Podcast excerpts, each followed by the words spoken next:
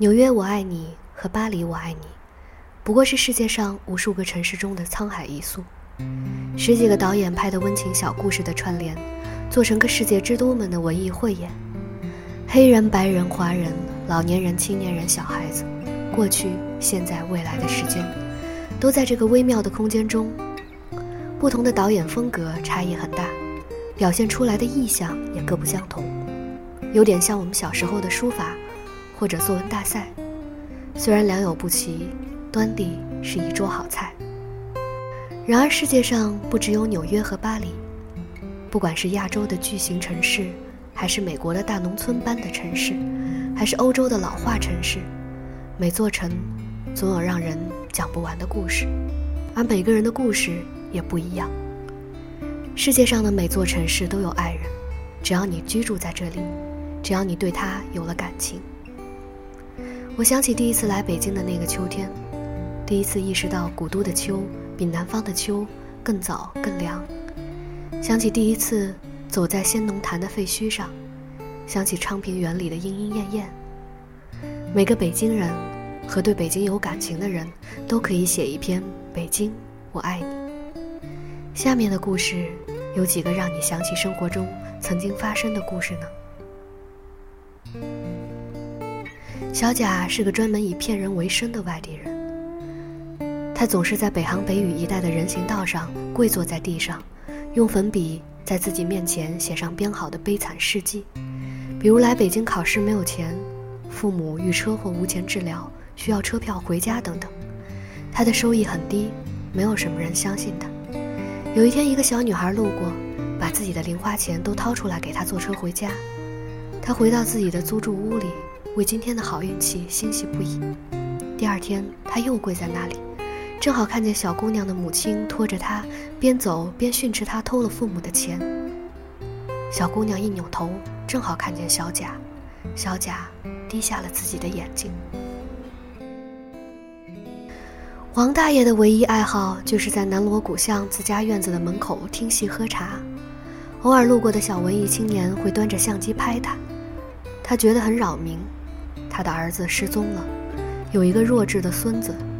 有一天，他发现自家的院子门口用石灰涂上了“拆”的字样，他很愤怒，去街道委员会和其他的老头老太太们联合起来反对。居委会的头告诉了他们，每平米的补偿金额高达数万元。王大爷很高兴，他觉得孙子终于有着落了。小刚是北京的蚁族，与七八个人一起租住在方庄的一套三室一厅里。他的房间是个六平米的储藏间，没有窗户。每次打电话回东北老家，他都告诉父母自己混得很好，已经买了房子。有一天，他母亲来北京看他，他到了公司，向自己最要好的同事开口。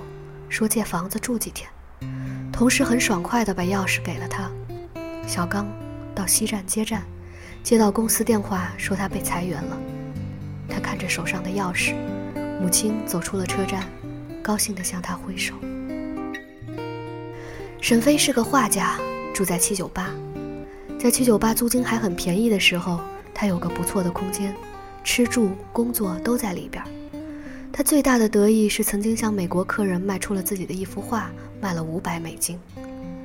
他有一个女朋友，是个民办学校的学生，学橱窗设计。后来七九八租金涨了，他没有办法再租下去，就到了草场地。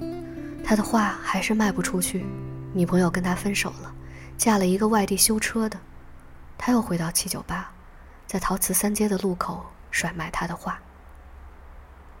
乔琪是个女白领，每天开着马三从望京到金宝街上班。这一天，外国元首来访，长安街戒严，东二环特别堵。收音机里的一零三点九怎么安慰也没有用。他着急地按喇叭，结果被后面一车追尾了。宝马车车主下车，风度翩翩，和颜悦色，乔琪的心情也好了起来。两人决定私了，交换了电话号码和保险公司。并约定了一顿晚餐，车流畅通了。宝马男很有风度的让乔琪先走。宝马男回到车里，拿出手机，拨了个号码：“老婆，我不回来吃晚饭了。”小雨到仁义看茶馆，票卖光了，但他还是抱着试试看的心情到仁义门口等黄牛。一个老头掏出一张票，问有没有人要。小雨冲上去说：“我要。”老头审视的看了看他，以原价卖给了他。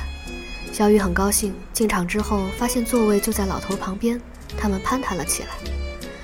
老头说：“这张票是给过去的一个同事买的，可是他生病来不了了。”小雨看着老头，觉得他很眼熟。戏落幕，小雨发现老头的脸上挂着泪痕。第二天。报纸上登出了茶馆老板演员某某去世的消息，以及这位演员和昨晚那个老头年轻时候的剧照。阿军是转业兵，开的一手好车。退役之后，他不想回家乡，于是到顺丰做了一名代客泊车的服务员。每天他从地下室步行去上班，请他泊车的大部分是开着自动挡的贵妇。他穿着大一号的酒店制服。没有一个人正眼看他，全都是哼一声，一串钥匙丢在他手里，有时还掉在地上，要他去捡。一天，北京沙尘暴，天都是黄的，来了一批客人，其中有个姑娘开着 smart，请他泊车。姑娘穿着美丽，却不奢侈，戴着口罩，很有礼貌，钥匙交给他也是轻轻放手里。阿军很诧异，抬头看姑娘。泊车时，另外一家酒店跟他抢共用车位。阿军拿出当年军车漂移的本事，一个漂亮的一百八十度掉头，唰一声停进车位，客人都看呆了。姑娘冲他一笑说：“你有微信号吗？”阿军听不清。姑娘摘下口罩，冲他大喊：“你有微信号吗？”夏夏是天上人间的小姐，来北京两年了。这个名字当然不是她本名，她有一个小本儿，记着客人的名字和电话。一天出台，把客人带到东四环的酒店，客人喝多了，两人因为嫖资起了争夺。夏夏狂怒中随手抄起花瓶，把客人砸昏了过去，头破血流。夏夏清醒过来，不敢去碰他，生怕他死了。夏夏指甲涂满红扣单的手拿出小本儿，发着抖给本子上比较相熟的客人打电话。凌晨五点，没有一个电话是通的，不是关机就是空号，或者不在服务区。夏夏愣愣地走出酒店，天亮了，映着街上上班行人的自行车和羽绒服，看着北京初升的太阳。叶子刚从外地来北京上大学，夏天的傍晚去五道口逛逛，他把自行车停在雕刻时光门口，上了二楼。雕刻时光人满为患，服务员问他能不能和别人合用一张四人桌，桌上是个亚洲男生，尝试跟他沟通，却发现男生不会说中文。叶子的英文是中国人典型的哑巴英语，只好拿起雕刻时光的留言本，边比划边写。原来英语也不是男生的母语，他应该是中亚人，在北京语言大学读语言。两人结结巴巴的交流，昏暗的台灯映出他们的笑容。他们并肩走出雕刻时光。刘大妈从外地来看儿子儿媳，他们住在天通苑。白天儿子儿媳都上班，刘大妈倍感寂寞，只能去家乐福买菜打发时间。一天，家乐福打出排骨特价一块一斤，每人限买一斤的招牌，队排了好几里地。他排着队和身边的一位胡大爷聊了起来。发现他也是从外地来看女儿的，他们发现彼此竟住在一个小区，他们聊得很高兴，相约第二天一起早起打太极，参加小区的合唱活动。刘大妈最近高兴了起来，脸上寂寞的精神也没有了。过了一段时间，胡大爷一天碰见刘大妈，说家乡拆迁，得回去处理事情了。刘大妈怅然若失。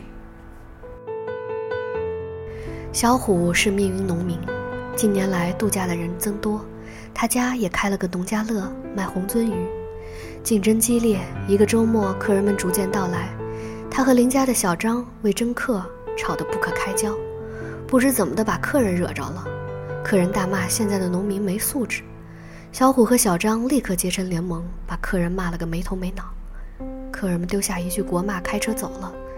小虎和小张相视一笑说。哥们儿晚上喝酒去。冬日，天安门的傍晚，长安街玉兰灯亮了起来，寒风瑟瑟。一对外地三线城市打扮的夫妇带着孩子在广场闲逛，女的絮絮叨叨跟儿子说：“你看北京多好啊，以后一定要好好学习，考上北京的大学，留在这里呀。”广场另一角，一对外地打工青年正准备去北京站坐火车回家乡。男的狠狠地说：“北京什么玩意儿啊，再也不回来了。就在家乡种几亩果园。”有吃有穿，比北京好多了。女青年欲言又止，帮他整理衣领。这一幕被一个手持 DV 的中年妇女录了下来。中年妇女开车路过灯火初上的天上人间、长城饭店和 Rolling Stone。中年妇女停车，看见五号线天通苑北站里人潮汹涌的人群往外挤。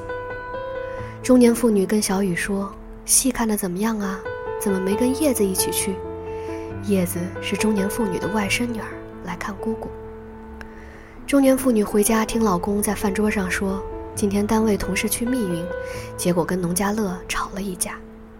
中年妇女给宝马男打电话，说：“白律师啊，我家二大爷在南锣鼓巷的房子要拆迁，你看看怎么要补偿合算一些。”中年妇女去七九八的路上，蹲在地上翻看沈飞的画。